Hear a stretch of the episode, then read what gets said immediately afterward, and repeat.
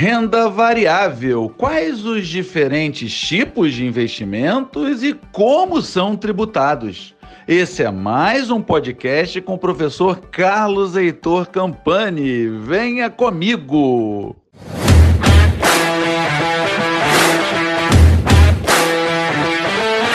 Vamos começar, pessoal, falando do imposto de renda.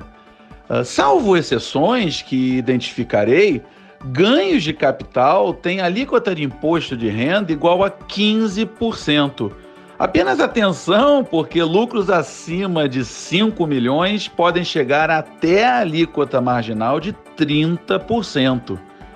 Dividendos são isentos de impostos para quem recebe, pois já foram tributados na pessoa jurídica pagadora por não serem tributados na PJ que os gera, juros sobre capital próprio pagam 15% de imposto, sob responsabilidade de retenção da fonte pagadora. Via de regra, operações de day trade pagam 20% de imposto de renda. Em algumas operações de renda variável, tais como com ações e fundos de ações, não há IOF, mesmo para prazos menores que 30 dias corridos. Vamos agora aos principais instrumentos de renda variável disponíveis no mercado. Lembrando que não falarei de derivativos, pois para isso um podcast especial será feito. Começamos pelas ações de companhias abertas. Negociam livremente na B3 e um acionista torna-se sócio da empresa. Há ações ordinárias, preferenciais e units, que são, na verdade, combos de ações ordinárias com preferenciais. Em um mês no qual você totalizou vendas de ações e units em até 20 mil reais, incluindo vendas em day trades, a isenção de imposto de renda para operações comuns e pessoas físicas. Quando não houver essa isenção, a responsabilidade pelo pagamento do imposto de renda é do investidor, devendo ser recolhido via DARF 6015 até o último dia útil do mês seguinte à realização do lucro. BDRs e ADRs são recibos representando ações de outros mercados. BDRs são negociados na B3 e representam ações lá de fora. ADRs são papéis de empresas fora dos Estados Unidos negociados em bolsa norte-americana. Por exemplo, a APL 34 e NFLX 34 são os códigos dos BDRs da Apple e da Netflix negociados na B3. Atenção, pois muitos BDRs na bolsa brasileira não têm bastante liquidez. Dividendos recebidos de BDRs pagam sim imposto de renda e, segundo a tabela progressiva, pessoa física, que vai de 0 a 27,5%. Dividendos de BDRs pagam imposto porque são considerados pela Receita como rendimentos recebidos do exterior. A responsabilidade pelo pagamento do imposto é do investidor até o último dia útil do mês seguinte ao recebimento, através de um DARF 0190. Quando esses dividendos forem recebidos já descontados de impostos pagos no país de origem, estes podem ser compensados aqui, desde que o Brasil tenha reciprocidade tributária com o país em questão, como, por exemplo, tem com os Estados Unidos. Ressalto ainda que BDRs não têm a isenção para vendas até 20 mil, tal como há para ações e units. Fundos de investimentos em ações investem majoritariamente em ações e units, sendo tributados apenas no resgate da cota pelo investidor, a 15% sobre o ganho de capital. Investidores já recebem valores resgatados líquidos de R, mas ainda assim precisam declarar anualmente a Receita Federal. Como qualquer outro fundo, FIAs não gozam da proteção do FGC, não possuem a isenção em vendas até 20 mil reais e cobram taxa de administração e possivelmente taxa de performance. Os Exchange Traded Funds são fundos de investimento negociados em bolsa da mesma forma que ações, com o final 11 em seus tickers. No Brasil, ETFs sempre seguem algum índice, tal como o Ibovespa, seguido atualmente por cinco deles. Há ETFs que seguem o índice norte-americano S&P 500, oferecendo excelente oportunidade de diversificação em dólar. Mais recentemente, foi lançado o primeiro ETF a seguir o índice de criptomoedas.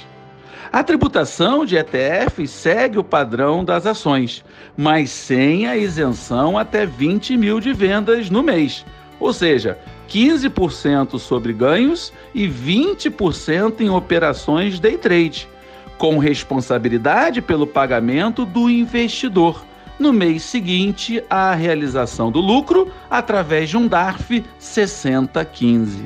Fundos de investimentos imobiliários investem em ativos imobiliários diversos. Eles podem investir em CRIs, LCIs, LHs, LIGs, podem também investir comprando prédios, shoppings, hospitais, etc., com o intuito de receber aluguéis.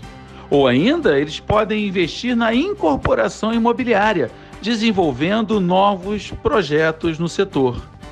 Atenção ao fato de muitos fundos imobiliários serem fechados, ou seja, você não consegue retirar seu investimento antes de determinado prazo. Para solucionar esse problema, muitos fundos imobiliários são negociados na bolsa, com o final 11 no ticker, tal como units e ETFs, de forma que o investidor pode vender suas cotas para outro investidor. Fundos imobiliários exclusivamente negociados em bolsa e com mais de 50 cotistas são isentos de impostos nas distribuições periódicas, tais como dividendos, para pessoas físicas que tenham até 10% das cotas do fundo. Mais fundos imobiliários, por outro lado, pagam 20% de imposto de renda sobre o ganho de capital seja em day trades ou mesmo em operações comuns. E esse imposto é devido quando da venda da cota. A responsabilidade pelo pagamento do IR é do investidor, devendo ser recolhido via DARF 6015 até o último dia útil do mês seguinte à realização do lucro. Fundos de investimento multimercado podem investir em diferentes mercados, tais como ações, câmbio, tesouro, renda fixa e até 20% em ativos no exterior. A tributação é da mesma forma que em fundos de renda fixa, ou seja, pela tabela regressiva, que vai de 22,5% a 15%. Há comicotas e IOF para prazos menores que 30 dias corridos. A responsabilidade pelo recolhimento do imposto fica com o fundo, não havendo necessidade do investidor emitir TARF. Fundos cambiais investem majoritariamente em ativos atrelados a moedas estrangeiras. A tributação é a mesma de fundos de renda fixa, ou seja, pela tabela regressiva com comicotas e IOF. A responsabilidade pelo recolhimento dos impostos fica com o fundo, não havendo necessidade do investidor emitir DARF. Fundos de investimentos em cotas investem majoritariamente em cotas de outros fundos, de forma que há, por exemplo, FICs de FIAs, FICs de FINS e FICs de fundos de renda fixa. A tributação, novamente, é a mesma de fundos de renda fixa, com comicotas e IOF. De forma análoga ao exemplo anterior, a responsabilidade pelo recolhimento dos impostos fica com o fundo, sem necessidade de DARF.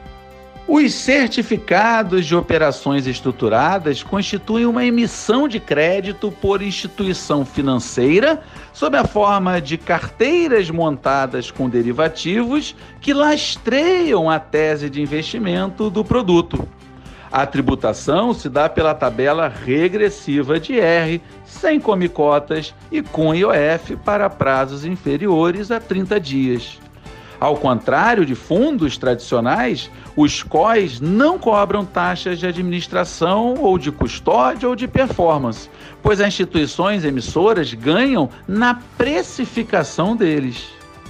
Fundos de investimentos em participações também conhecidos como fundos de private equity, investem tipicamente em companhias fechadas e em fase de desenvolvimento, apesar de poderem igualmente investir em companhias abertas. É comum que FIPS acompanhem todo o processo de evolução da empresa, algumas vezes chegando até o seu IPO. São fundos para investidores qualificados e, em geral, são fechados, não negociados em bolsa e com alta iliquidez. São tributados como os FIAs, ou seja, a 15% e sem comicotas, sob responsabilidade do fundo. São considerados fundos de maior retorno potencial no longo prazo pois encerram maior nível de risco. E esse foi, pessoal, mais um podcast com o professor Carlos Heitor Campani. Eu procurei apresentar os principais instrumentos de investimento em renda variável. Um forte abraço a todos vocês e até o próximo!